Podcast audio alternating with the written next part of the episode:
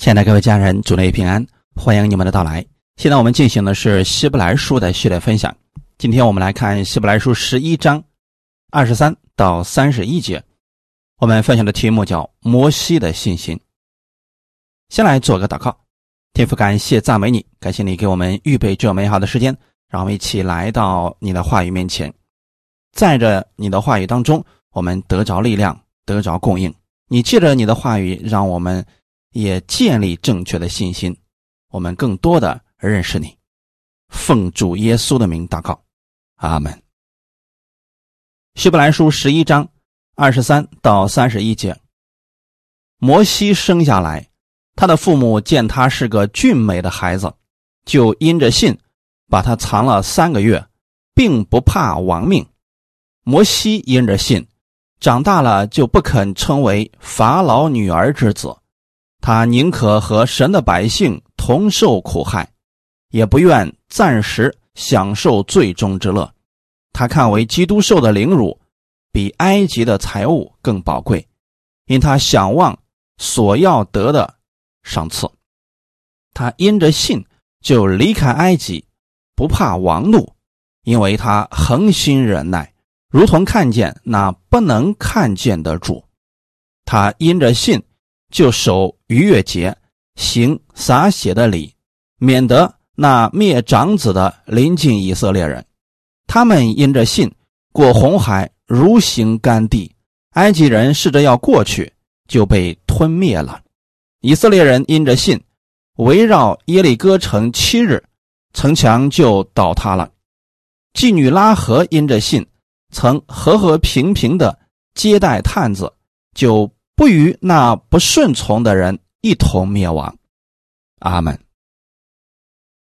今天我们讲到关于摩西的信心，与以撒、雅各和约瑟相比，作者用了更多的篇幅来解释摩西的信心。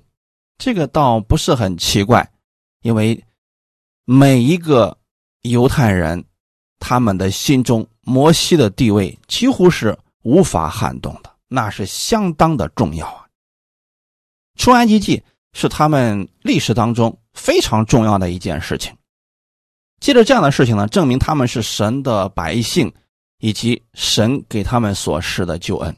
所以啊，摩西呢，他也被百姓非常的敬重，因为他被神使用，颁布了摩西的律法啊，这些对以色列百姓的影响实在是太大了。我们今天看这个本文，摩西生下来正是以色列人受法老严重逼迫的时候。那个时候啊，埃及王下令将一切以色列人生下的男孩都丢在河里，但是摩西的父母却因着信，把他藏了三个月，使摩西逃脱这灭命的灾祸。这个情形啊。与耶稣基督降生的时候受希律王迫害非常的相似。这里告诉我们，世界的王对于神的百姓、神的使者，或者说神的爱子，始终都不会放过，总是想陷害他们。虽然这样，神总有方法保护他的儿女。在各样的患难之中，在各样的环境当中，神引导他们的道路，总要给他们开一条出路，让他们在这个过程当中看见神的盼望。虽然说这段当中提到了摩西的父母，但是我们去看出埃及记，其实里面并没有提到。摩西的父亲只是提到摩西的母亲，在这里给我们看到他的父母把这样的事情一起写出来，是想告诉我们，把摩西收藏起来的这件事情是他们夫妻二人共同决定的事情。虽然说在出埃及记当中没有说到摩西的父亲，可能啊当时是因为逼迫太过严重，所以啊。把摩西放到河里边，用一个蒲草箱把它装起来，他父亲并没有一同出去，所以这个事情当时也就没有记录下来。但这并不表示他父亲不知道这样的事情。通过本文我们可以看出来啊，实际上作者想要表达的是，他的父母都有这样的信心。在一个家庭当中啊，如果说夫妻二人能够患难与共，能够同时的去仰望神而生活，这是十分可贵的。即便遇到再大的难处，也能够看见神的恩典。可惜的是什么呢？现在好些的这个家庭当中啊。因为二人不同心，所以中了魔鬼的诡计，以至于说失败跌倒。摩西的父母给了我们做了美好的见证，那就是他们共同去信靠神，他们看到了神出人意外的平安。哈利路亚！他的父母见他是个俊美的孩子，在此的俊美不是仅仅指摩西生下来外貌上很漂亮啊。因为啊，每个父母在看到自己孩子出生的时候，都觉得自己的孩子是最漂亮的。此时更多的是形容他的父母在摩西的身上存着美好的盼望，也就是说，他的父母看见这个孩子的时候，他们透过信心看到这个孩子将来成为了神手中非常重要的器皿。所以把它收藏起来，就因着信把它收藏三个月。注意，这里收藏了三个月的这句话语，在出埃及记和使徒行传当中都记载了。这就说明摩西的父母把它收藏了三个月，不多不少，而是在三个月的时候把摩西放到了河里边。不是直接放进河里边了，是放在蒲草箱上，然后把这个箱子呢就放在河上，顺水漂去。而这个时候呢，恰好遇见了法老的女儿在河边洗澡，将摩西救起来了。我们有理由相信，摩西的父母不单有信心，相信神会保护他们的孩子将来为神所用，并且他们的信心。是顺从神的引导，他们不是凭着自己的意思收藏，乃是照着神的意思。因为当时的那个情况啊，那是非常严峻的呀。一旦法老发现了有人私自藏了自己的孩子，那发现之后，这一家人应该就遭殃了呀。所以，摩西的父母收藏摩西这件事情是需要极大的信心的。那是需要把生死都放在一边的，那这个时候，我相信他们夫妻二人是每天都会为摩西祷告的，神也应该引导了他们，在第三个月的时候，让他们把这个孩子放到尼罗河里边。那放了之后呢，可能他的父母并不知道会发生什么事情，所以在出埃及记第二章里边就记载说。孩子的姐姐远远站着，要知道他究竟怎么样。看来啊，他们没有把摩西放到尼罗河里面之前，他们已经得到了神的启示，所以啊，这父母才这么凭着信心把摩西放到河里。而当时摩西的姐姐米利安，他就想看看。他父母口中所说的这个事情到底怎么成就？所以他就偷偷的跟在后面，远远的站着。结果被法老的女儿看到了，收成自己的养子。注意啊，他们的信心和忍耐，对神的旨意以及整个以色列人的命运都有决定性的作用。如果他们那个时候，害怕没有把摩西留下来，可能就是另外一种结局了。但是他们选择了顺从神的话语。如果说他们当时顺从了法老的话，那摩西很有可能会和别的孩子一样，都牺牲了。但是呢，摩西的父母是凭着信心顺从神的话语，他们看到了后面奇妙的结果。神他做事情是有计划的，可能是在第三个月的时候啊，时候已经到了，所以神才感动摩西的父母，把摩西放到尼罗河里边，顺着漂下去之后，恰巧能遇见法老的女儿，这个是需要信心的。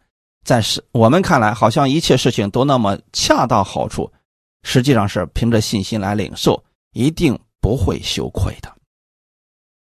并不怕亡命，这是指摩西的父母，他们是卑微的人，不是说势力非常的强大。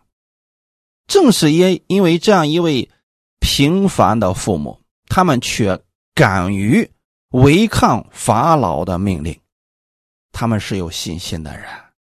今天我们千万不要乱乱用了信心。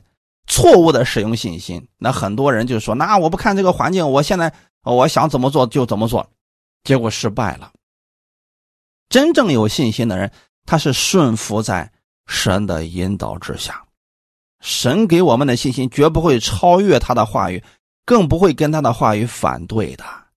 阿门。摩西的父母是借着他们的信心看到了神的大能。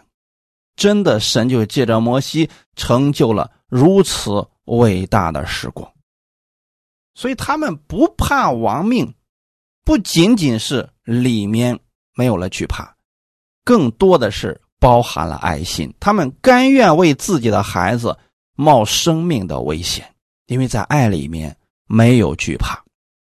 正是这种爱，使他们的信心不惧死亡。也是借着这种信心，成就了一代伟人摩西。摩西父母的信心也如此的传递给了摩西。虽然法老的女儿收养了摩西，但摩西的母亲却一直在照顾着他，并且告诉了他关于神的一切事情。我们来看一下相关的经文依据，《出埃及记》第二章。五到十节，法老的女儿来到河边洗澡，他的使女们在河边行走。他看见箱子在鲁迪中，就打发一个婢女拿来。他打开箱子，看见那孩子，孩子哭了，他就可怜他，说：“这是希伯来人的一个孩子。”孩子的姐姐对法老的女儿说：“我去在希伯来妇人中叫一个奶妈来。”为你奶热孩子可以不可以？法老的女儿说可以。童女就去叫了孩子的母亲来。法老的女儿对他说：“你把这孩子抱去，为我奶他，我必给你工价。”妇人就抱了孩子去奶他。孩子见长，妇人把他带到法老的女儿那里，就做了他的儿子。他给孩子起名叫摩西，意思说因我把他从水里拉出来。透过这一段的记载，我们可以看出来，虽然身份上他是法老女儿的儿子，但实际上他是一直跟他的母亲在一起生活的。这是恐怕天底下最奇特的母亲了，自己生了孩子。成了别人的儿子，结果呢，自己却养着这个儿子，别人还给他出工钱，很奇特的一件事情啊。后来摩西稍微大点之后呢，就被送到了王宫之中，所以摩西的成长是在埃及的王宫之中，他母亲对他的影响也是巨大的，特别是在信仰上。因此，弟兄姊妹，我们有责任。把信仰传递给我们的孩子，至少这样他会知道自己的身份是谁，他会知道自己的生命从哪里来，要往哪里去。这个对孩子来说至关重要，可能真的会影响他的一生啊。而摩西的母亲对他的影响非常之大，要不然，我们可以试想一下。谁能舍弃那些荣华富贵呢？二十四节，摩西因着信长大了，就不肯称为法老女儿之子。摩西做法老女儿之子的地位是很崇高的，拒绝这样的大尊荣不容易，一般人下不了决心的。这情形与主耶稣拒绝魔鬼的试探非常的相似。摩西不是不能成为法老女儿之子，他生下来现在的身份就是。法老女儿之子呀，但是他不肯称为法老女儿之子。这个不肯的力量，是跟他的信仰有关系的，而这个信心，是他的父母传递给他的。约翰一书五章四节说：“使我们胜了世界的，就是我们的信心。”作为信徒来讲，没有力量拒绝这个世界上的试探。其中的一个原因就是不太认识神，所以他也不知道如何去使用神的话语胜过这个世界。我们越多的认识神，我们的信心就会越大。二十五节，他宁可和神的百姓同受苦害，也不愿暂时享受最终之乐。摩西面对。这样的抉择的时候，他心里边一定是有自己的想法的。在此呢，透过信心的角度，把摩西心中真实的想法说明了出来。他愿意跟神的百姓同受苦害，也不愿意暂时享受最终之乐。他选择了与神的百姓在一起。虽然说当时以色列百姓在埃及的身份、工作都很低下，但摩西乐意跟这样的人待在一起。他知道自己是什么身份，阿门。并且呢，摩西把自己和神的百姓紧紧的连接在一起。他觉得，目前为止做奴隶的这群人是我的同胞。所以他想救自己的同胞脱离这些苦难，他宁愿放弃自己现在所拥有的一切荣华富贵，他特别乐意跟自己的同胞们一起受苦难。弟兄姊妹，什么样的人才是合格的服侍人员呢？首先，得有为父的心呐。摩西是拥有这样的心智的。虽然他自己一无所缺，他是埃及王子，可是当他看到自己的同胞还每天都在皮鞭下生活的时候，他觉得与这群百姓在一起，把他们救出去，这就是我的使命。只有这样的人，才能够真心的去服侍信徒。感谢主。二十六节。他看为基督受的凌辱比埃及的财物更宝贵，因他想望所要得的赏赐。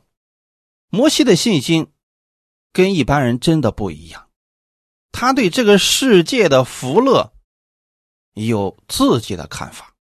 世人可能一般人觉得，在这个世界上啊有非常高的位置，有非常多的钱财，就觉得人生很美好了。这一切其实摩西已经拥有了呀，可是他觉得这个不是最伟大的，这个不是最宝贵的。他想要的是跟这群百姓在一起，并且呢，能够救这群百姓脱离奴隶的生活。所以他把自己的目光放在哪儿呢？放到了救主的这个位置上，他想拯救这群百姓。在这点上，摩西的属灵眼光跟耶稣的眼光是一样的。耶稣也是拥有了一切，他在天上是神，拥有一切荣华、一切尊荣，但是他为了我们脱离死亡、脱离罪的辖制，他来到这个世界上，来到世界上跟我们同受苦难，这个呢，他还是心甘乐意去做的。正是因为耶稣心里有这样的使命，他想救我们，所以我们才能在耶稣的身上看到他的那份与世不同的爱。摩西有耶稣的影子呀。那耶稣的门徒呢？那些使徒们也是这样效法耶稣而生活的呀。当使徒们因为传福音被捉拿、被鞭打之后，圣经上说他们离开公会，心里欢喜，因被算是配为这名收入。因为耶稣在世上传道的时候啊，曾被人辱骂，曾被人鞭打。现在呢，使徒们觉得自己也临到了这样的事情，他们心里边很高兴，觉得这就是为主的缘故受这样的迫害了。他心里面没有觉得苦，反而觉得我做对事情了，这是最有意义的事情，是魔鬼害怕了。使徒保罗写信给菲利比的信徒的时候也说：“不单如此，我也将万事当作有损的，因我以认识我主基督耶稣为至宝。”保罗他也是一个一无所缺的人，在当时罗马统治着整个欧洲的时候，作为罗马人来讲，他这一辈子几乎不用工作的，就是吃喝玩乐呀。可是。摩西把这一切都放下了，他觉得拯救灵魂、传福音才是最有意义的事情。当下他所拥有的那一切都是暂时的，都是有损的，所以他把耶稣当作至宝。阿门。今天有多少信徒能有这样的看见呢？好些人是信耶稣，只是为了得到名誉或者钱财。格局小了呀，因为没有看到耶稣更大的祝福呀。摩西看到了，耶稣以及耶稣的门徒看到了这些祝福，所以他们知道什么是最好的呀。我们可以用这点来衡量我们自己：我们信耶稣到底是为了什么呢？为了进天国？为了尊荣？为了荣华吗？其实，如果你有使命感的话，你就知道那一切只不过是神给我们的礼物，而我们真正是有使命的，就是与受痛苦的人一同受痛苦，与喜乐的人一同喜乐。我们是基督的见证人，我们每一个人都是有使命的。阿门。神拣选我们在这个地上。就是为了让我们去见证耶稣的美好，阿门。摩西呢，他想要的是天上的赏赐。这句话也指出，他之所以能够看耶稣所受的苦难是荣耀，是因为摩西的心里边觉得。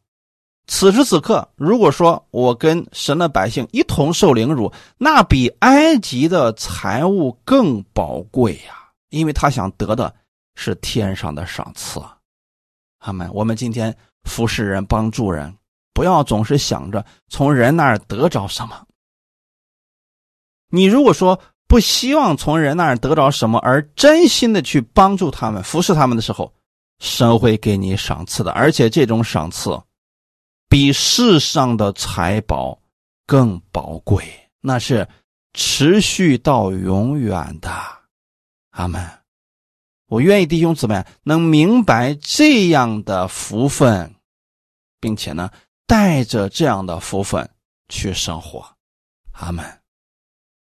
有一些信徒说：“哎呀，我也不想得什么主的赏赐啊，我就想啊，能当一个平信徒，能进天国就可以了。”实际上，你看看摩西的这种心态，他对主的应许，他对主的赏赐，是一种存着向往的态度。因为圣经里边记载了那么多的祝福，就是神要给我们的。那怎么样，神能把这些东西都给我们呢？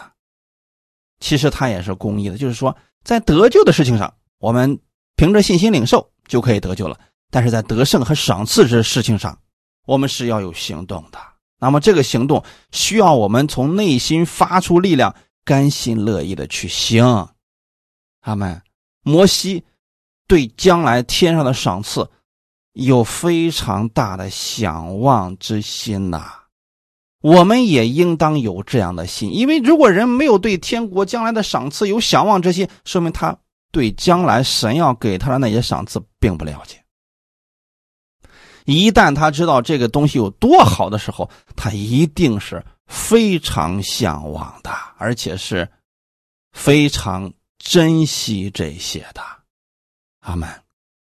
这里提到为基督受凌辱，你说摩西跟基督怎么会认识呢？在这儿啊，其实他是要强调的是，虽然摩西逃到了米甸的旷野。那耶稣基督降生，距摩西逃到旷野两千年左右的时间呢。但是摩西那样受凌辱，跟两千年之后耶稣降生所受到的这个逼迫，是显而易见的，非常的相似啊。可见旧约有信心的人所信的和我们今天所信的是一位主。都是耶稣基督，阿门。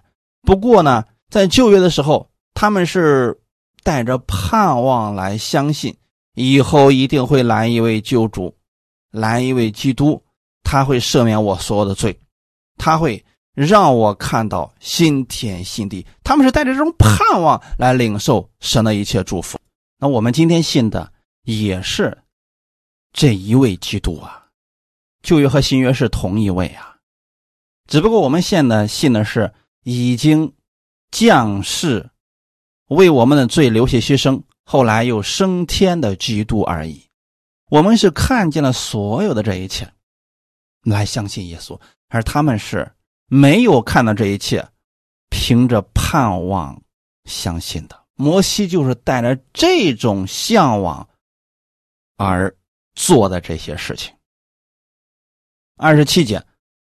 他因着信，就离开埃及，不怕王怒，因为他恒心忍耐，如同看见那不能看见的主。本节所记的，似乎跟出埃及记里边的不太一样。那出埃及记里边主要记载的是摩西杀死了埃及人之后，后来被法老知道，他逃到米甸去了。但是在这里。却说的是他因着信离开埃及，为什么会有这样的一个不同呢？那是因为啊，记载的角度不同。出埃及记所记载的重点是强调他杀埃及人的经过，但是本书所记载的是按照摩西内心真实的想法。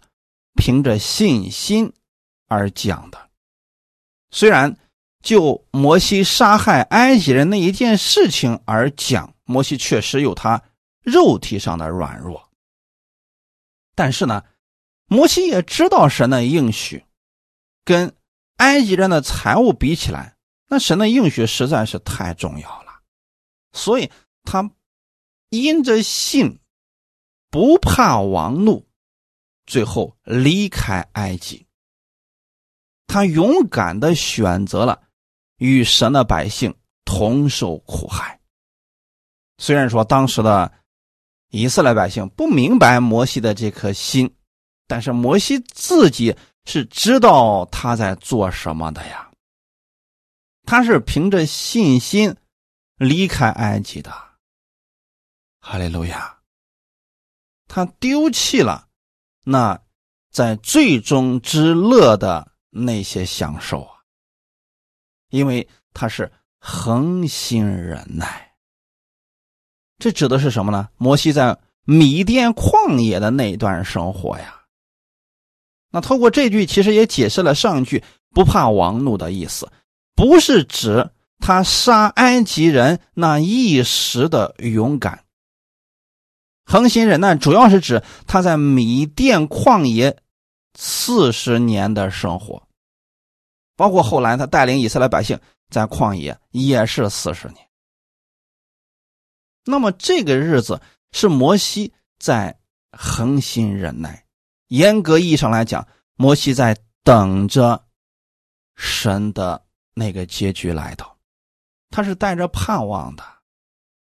阿门。只是说那个盼望可能时间太久了，以至于说他从人的角度来看，自己一切可夸的部分都失去了。正当他觉得自己一无所有的时候，神出现了。就在那个时候，神让他去救以色列百姓出埃及。所以他说：“我现在什么都没有了，我口不能言。”手不能提，你让我去见法老，人家现在可是什么都有，我根本打不过别人的呀。所以从力量上来看，此时的摩西似乎是失去盼望，但他的信心并没有减弱呀。有没有发现神在鼓励了他之后，他就去了呀？那这份对神的信心从哪里产生的呢？就是。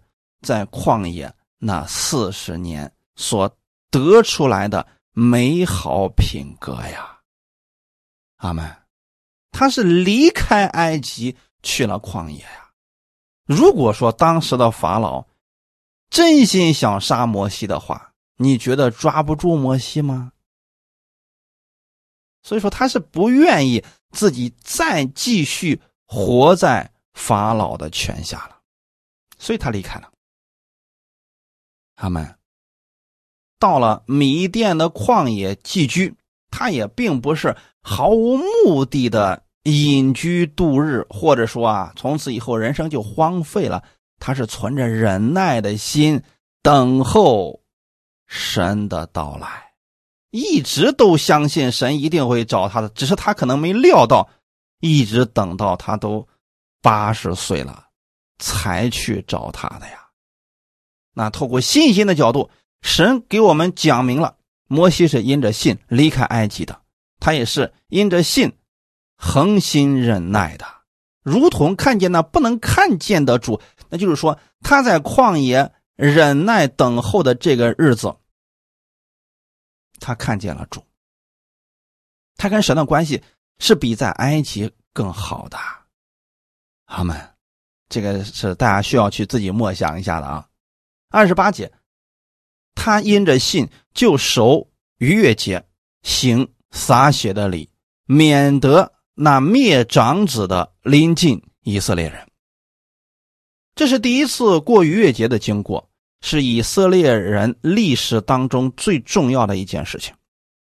当时，神借着摩西要拯救以色列百姓出埃及，当时法老不愿意啊，所以。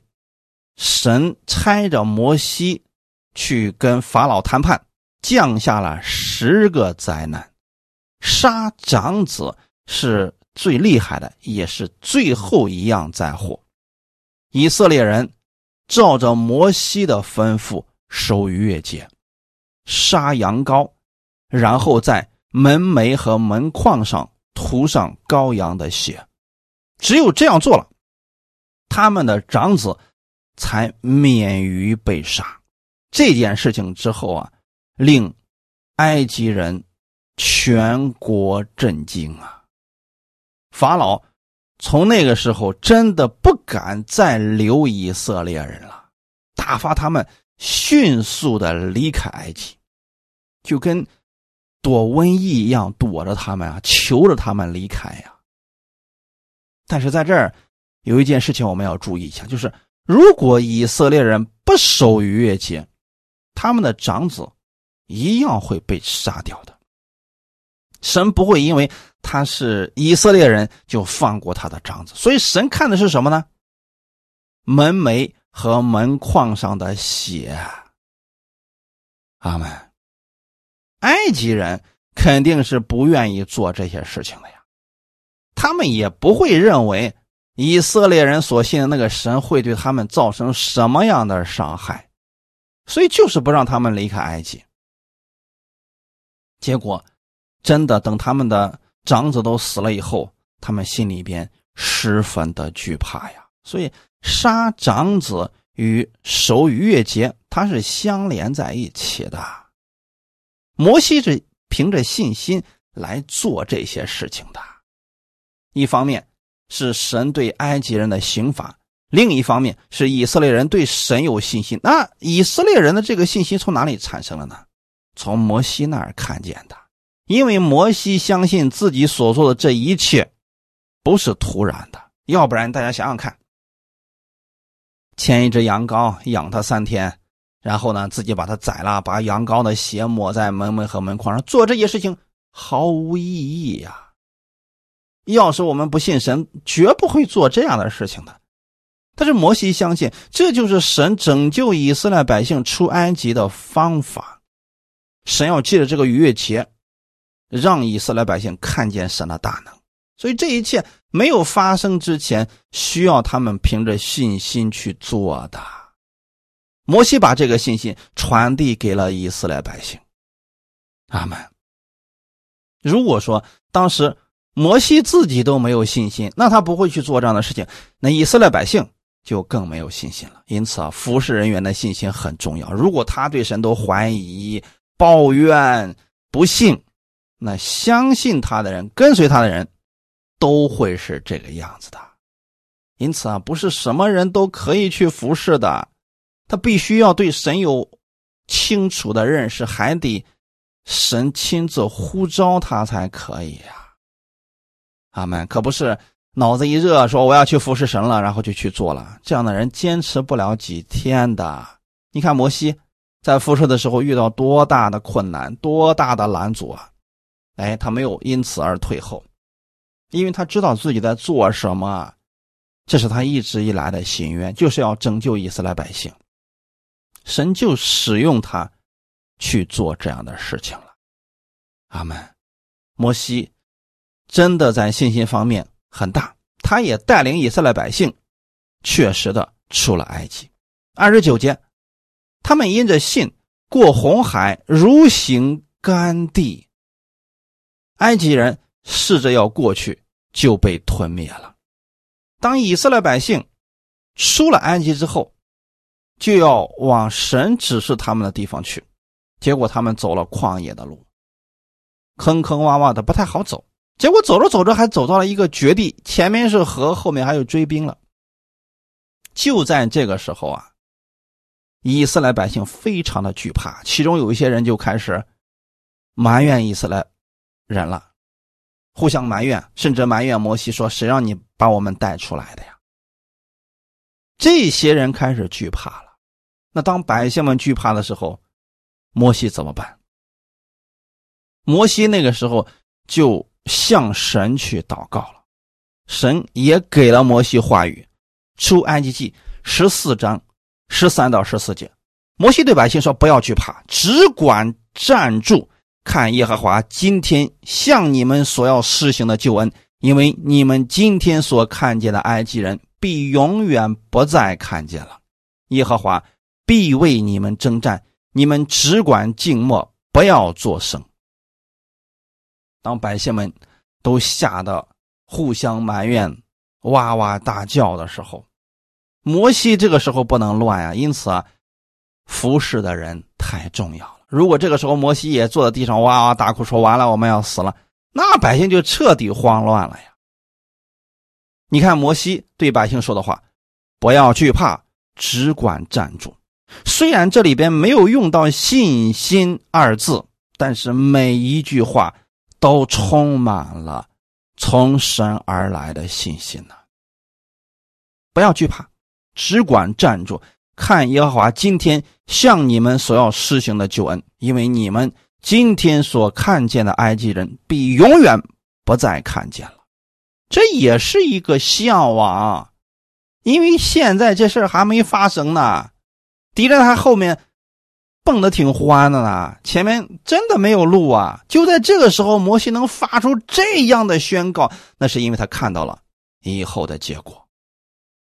我们说我们有信心，怎么才能体现出来？就是当下环境很糟糕，但是我们不看当下，我们看的是之后神要给我们的结果。我们现在用我们的嘴把之后的结果宣告出来，这就是信心。摩西对百姓说：“耶和华必为你们征战，你们只管静默，不要作声，就是看神的大作为。”这件事情，我相信后面的埃及人心里也有自己的想法，说：“哎呀，这群以色列百姓真是，哎呀，不知道怎么想的，怎么选摩西当他们的带领了，怎么跑到这个死路上来呢？”所以此时此刻，埃及人。其实是有点看不起摩西的，他不知道摩西到底该怎么往前走了。圣经上告诉我们的是，摩西就在那个时候开始伸着杖，在红海之上开始祷告，祷告了是整整一夜呀。可能在摩西祷告的时候啊，这个风就不停的增加、增加、增加，最后呢，愣是活生生的把红海吹开了一条路。然后以色列百姓就从红海中间走过去了。红海分开事件绝对是神迹。为什么法老和他的全军敢走下去呢？因为从他们的角度来看，摩西祷告了一夜，这个事情不可靠啊。他们更能相信的是。这是风所刮出来的效果。我们来看一下《出埃及记》十四章十六到十八节：“你举手向海伸杖，把水分开。以色列人要下海中走干地。我要使埃及人的心刚硬，他们就跟着下去。我要在法老和他全军车辆马兵上得荣耀。我在法老和他车辆马兵上得荣耀的时候。”埃及人就知道我是耶和华了。这是神已经对摩西说了的话语。可是呢，当时的埃及人并不相信这位神。虽然说他们刚刚经历了击杀长子的刑罚，可他们依然不相信。或许他们的心里边总有自己能说得过去的理由。就像今天很多人不信耶稣，总有说得过去的理由。即便他们看见了神迹，他们也总能解释出一两个原因来，或者是什么自然现象呀，或者是巧合等等。我相信那个时候，埃及人看见红海分开，就觉得这个风这么大，那一定是可以把水吹开的呀。所以啊，不是摩西祷告，也不是他的神有多么的厉害，所以他们就。跟下去了，他们看到以色列百姓过去了，他们也就跟过去。他们认为这个大风是不可能立刻就停止的，所以他们也跟着下去了。没想到啊，等他们全部的军兵一进去，这个神就让摩西再举手祷告，啊，这水就复原了，所有的埃及的军兵全部都死在红海里边以色列百姓。凭着信心走过红海，绝不是靠运气或者什么自然现象。经过这事儿之后，以色列百姓对神也有了新的认识。诗篇一百零六篇十到十二节，他拯救他们脱离恨他们人的手，从仇敌手中救出他们，水淹没他们的敌人，没有一个存留。那时，他们才信了他的话，歌唱赞美他。以色列百姓跟摩西的信心真的不一样。以色列百姓是看见神迹了啊，才信了神的话语；而摩西呢，是在没有看到这些神迹的时候，就已经相信神一定会施行神迹的。阿门。最后，我们看三十到三十一节，以色列人因着信。围绕耶利哥城七日，城墙就倒塌了。妓女拉合因着信，曾和和平平的接待探子，就不与那些不顺从的人一同灭亡。这里提到了以色列人的信。其实我们看出埃及记和约书亚记，我们发到发现的是，以色列百姓似乎没有什么信心。那为什么在这又提到他们的信呢？因为当时是约书亚带领着以色列人继续前行，摩西已经死掉了。这个时候呢，约书亚充满了信心，他呢告诉以色列人，这一类歌城虽然高大，虽然他们关着城门，虽然他们不出来与我们征战，但是我们是有方法的呀。我们绕着城七天。神给约书亚的话语是什么呢？前六天呢，你就一天绕一圈，你就回去了，静悄悄的去做这个事情。以色列百姓因为相信约书亚的话，真的就这么做了。大家想想看，如果他不相信约书亚的话，不去了，说昨天绕了一天，什么都没有发生，我为什么还要去啊？如果他们不去了，可能真的就看不到后面的神迹了。可是因为以色列人相信约书亚的话，前六天一天一圈绕完了就回去休息，到第七天的时候，他们绕了七圈，然后一声呐喊。城墙就倒塌了，因为以色列百姓做了这样的事情，所以他们看到了后面伟大的神迹。如果说不是因着信心啊，人真的不会做这个事情的。我们经常跟大家讲，正确的信心会带出正确的行为。你心中是如何想的，你的行为就是什么样子的。世人也是如此啊。心里怎么想，他就怎么做。那我们今天若相信神是无所不能、无所不知、无所不在的，你默想神的能力，你就能得着神的能力，你的行为也就会因此而发生改变。你相信神的应许会成就在你身上吗？你信，你就看见了。他们？就像以色列百姓相信约书亚所说的话语，耶利哥城就倒塌了。三十一节提到妓女拉合因着信。那妓女拉合是什么一个情况呢？当时约书亚暗暗的派了两个探子进到耶利哥城啊。这个事情发生的时候呢，耶利哥城还没有倒塌呢啊。所以啊，先过去看看敌情，看看那里的情况到底怎么样。等这两个人进去到耶利哥城之后啊，哎，有一个叫拉合的妓女啊，接待了这两个人，因为那城里的人也是非常害怕以色列人啊。听说有人有陌生人进来，就肯定去搜寻他们。结果呢，这妓女拉合因着信，就接待了这两个探子。他信的是什么呢？他信的是神一定会攻占耶利哥，他信的是神一定会救他和他一家人的性命。因着他这样的信，所以他接待了两名探子。弟兄姊妹可知道吗？今天有很多人，他可能当时他对这位神不认识，可是因为他相信神，他觉得我只要恩待神的仆人，那我就是蒙福的。他如此信，真的就会看到这样的福分的。妓女拉合是这样的，从古至今，许多人蒙福也是因为信。他相信接待神的仆人就如同接待神是一样的，他们的心里面如此信，所以他们就能看到这样的福分。所以这个。妓女拉合呢？她是因着信，她违背了当时王的命令，接待了这两名探子。所以，当耶利哥的城门后来被攻陷，整个城里的人都死了以后，这妓女拉合的一家并没有跟他们一同灭亡，是因为他在这之前就已经拥有了信心。所以今天我们给大家讲到的是，由摩西的父母把信心传递给了摩西，摩西又把信心传递给了以色列人。在以色列人当中，神兴起了约书亚，又带着百姓去认识神。他们都是凭着信心在做事情。因此，弟兄姊妹，如果我们失去了信心，我们将什么都不敢做，也不能做了。你要对神有信心，相信他的话语一定会成就在你的身上。